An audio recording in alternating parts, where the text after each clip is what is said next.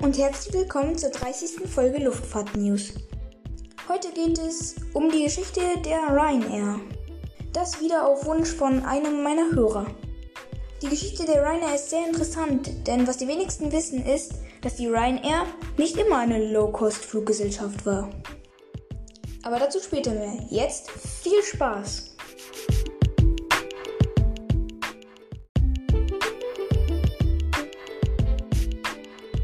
Ja, ja, die Ryanair. Wer kennt sie nicht? Die Airline, die das Low-Cost-Konzept wohl am ernstesten nimmt. Und die sich mit der gut vergleichbaren Airline EasyJet einen ziemlich harten Konkurrenzkampf liefert. Denn beide locken die Passagiere mit den typischen 5 Euro nach Malle-Tickets aus ihren Wohnungen in ihre Flugzeuge. Und ich meine, wenn das alles stimmt mit den 5 Euro nach Malle, dann ist ja die Busfahrt zum Flughafen teurer als der Flug selber. Ja, aber so funktioniert das Konzept äh, von ihnen. Allerdings muss man auch sagen, bei diesen Airlines gibt es die ein oder anderen Typen. Zum Beispiel, wenn man extra Gepäck mitnehmen will. Das kostet dann bei beiden Airlines eine ganze Menge Aufpreis. Und ich bin zwar noch nie mit der Ryanair geflogen, allerdings steht die Ryanair wegen ihres total harten Low-Cost-Konzepts auch schon öfters mal in der Kritik. Aber na natürlich haben Low-Cost-Airlines auch gute Seiten. Zum Beispiel für jemanden, der einfach nur mal schnell von Frankfurt nach London will. Für den ist eine Ryanair, wenn er kein zusätzliches Gepäck mitnimmt, sondern einfach nur rüber will, eigentlich die perfekte Lösung. Und so gibt es wie bei jeder anderen Airline auch die positive und die negative Seite. Ja, und heute soll es um die Geschichte dieser Airline gehen. Und die ist tatsächlich sehr interessant. Dieser Themenwunsch stammt wieder von einem meiner Hörer, auch von dem, der sich das letzte Thema gewünscht hat. Und ja, genau, dann würde ich sagen, starten wir mal durch.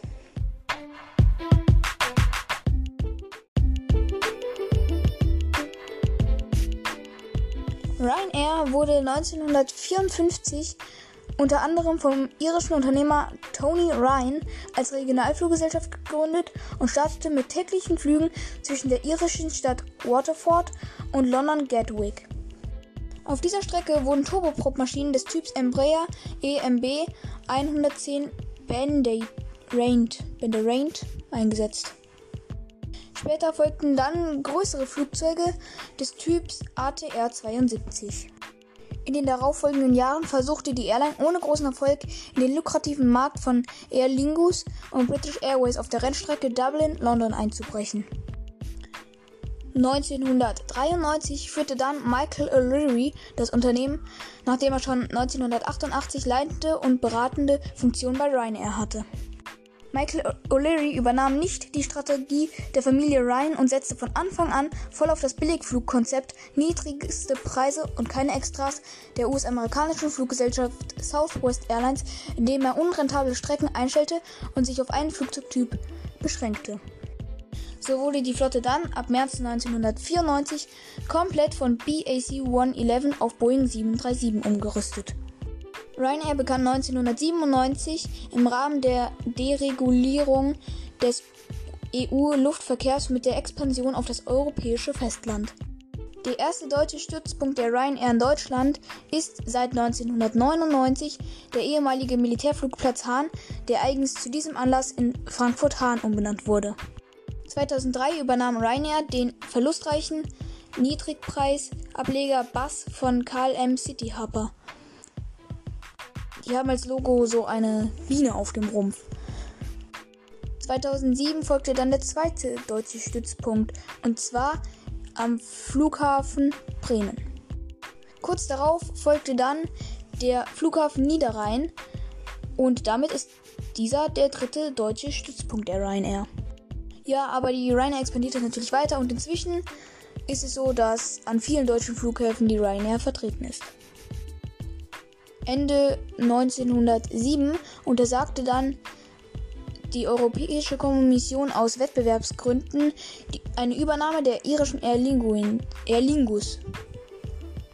Beide Unternehmen zusammen würden sonst 80% der innereuropäischen Flüge ab Dublin beherrschen, was den Verbraucher erheblich schaden würde. Ryanair macht auch öfters mal mit aggressiver Werbung auf ihren Flugzeugen richtig auf, mich, auf sich aufmerksam. Diese ist in den meisten Fällen an die Konkurrenz gerichtet. Zum Beispiel auf Wiedersehen Späthansa oder Bye Bye Late Hansa als Anspielung auf die Lufthansa und dass die Ryanair diese überholt hat. Dann habe ich auch schon mal auf ein paar Bildern einfach so auf, auf Wiedersehen Lufthansa gesehen oder auch gegen die Alitalia, Arrivederci Alitalia. Das hört sich jetzt ein bisschen lustig an oder hört sich natürlich auch lustig an, aber das ist natürlich, das ist natürlich so Mittel gegen die Kon Konkurrenz zu kämpfen. Über die kann man sich schon so aus guten Gründen aufregen.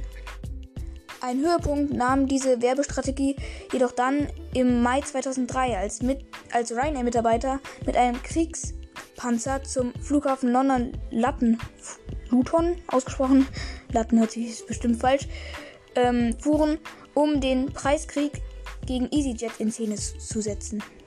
Und Galions Figur ist natürlich der Geschäftsführer Michael O'Leary. Von denen kann man wirklich halten, was man will. Also diese Aktion mit Bye Bye Lufthansa, die hätten echt nicht sein müssen. Wirklich. Ähm, aber seine Fluggesellschaft funktioniert, das muss man ihm lassen. Laut Angaben des Luftfahrtverbandes IATA beförderte Ryanair 2009 mit etwa 81,4 Millionen Fluggästen mehr Passagiere im internationalen, das heißt grenzüberschreitenden Luftverkehr als jede andere Fluggesellschaft. Ryanair bezeichnet sich daher als größte internationale Fluggesellschaft. Das kann man auch wieder anstreiten. Wobei, naja, also zum einen haben sie recht, ja, sie haben die meisten Leute über irgendwelche Grenzen transportiert. Andererseits muss man aber auch sagen, dass zum Beispiel es deutlich schwieriger ist, einen Flug auf die Beine zu stellen von, lass mal sagen, New York nach Johannesburg, als ein Flug von, lass mal sagen, Hamburg nach Amsterdam. Also kann schon sein, dass sie die meisten Leute rübergebracht haben. Die meisten Passagierkilometer international werden sie aber ganz sicher nicht haben. Im August 2013 wurde dann die Ryanair durch die britische Wettbewerbsbehörde dazu verpflichtet, ihren Anteil an Aer Lingus von knapp 30 auf 5% zu senken. Das soll die Ryanair mit ihren andauernden Versuchen, diese Airline zu übernehmen, wohl ein bisschen ausbremsen. Am 31. März 2017, also fünf Jahre später, gab das Unternehmen bekannt, dass man ab Sommer 2018 vom Flughafen Warschau-Modlin mit fünf Boeing 737-800 Charterflüge für polnische Reiseveranstalter durchführen will. Hierfür, sollen eigens, hierfür soll eigens eine neue Fluggesellschaft mit dem Namen Ryanair Sun entstehen. Diese Gesellschaft wurde dann im Herbst 2019 jedoch zu Buzz umbenannt. Und eine Fluggesellschaft mit dem gleichen Namen hatte die Airline ja, wie schon bekannt, schon mal gekauft. Und dann gab es ja auch noch die Sache mit der 737 MAX und Ryanair, denn die Ryanair hatte sich sehr krass auf die 737 ausgerichtet und auch sehr darauf verlassen. Und das ist eben auch der Nachteil an einer einheitlichen Flottenstrategie. Denn wenn dieser Flugzeugtyp ausfällt oder irgendein Fehler an ihm auffällt, dann ist gleich die ganze Airline gegroundet. Ja, aber natürlich bekommt die Airline auch deutliche Schadensersätze, Schadensgelder und wird natürlich auch deutlich günstigere oder die, Flugse oder die Flugzeuge, die sie bestellt haben, werden sie für deutlich weniger Geld übernehmen. Und Corona sticht der Airline ja auch nochmal zu, denn das Passagieraufkommen brach gegenüber dem Vorjahr um 97% ein. Ja, und die Airline kauft auch während Corona ganz fleißig 737 Max. Mal sehen, wie sie es aus dieser Krise wieder rausschaffen werden. Ich bin mir sicher, dass sie es rausschaffen werden, aber wie, da bin ich jetzt auch mal gespannt.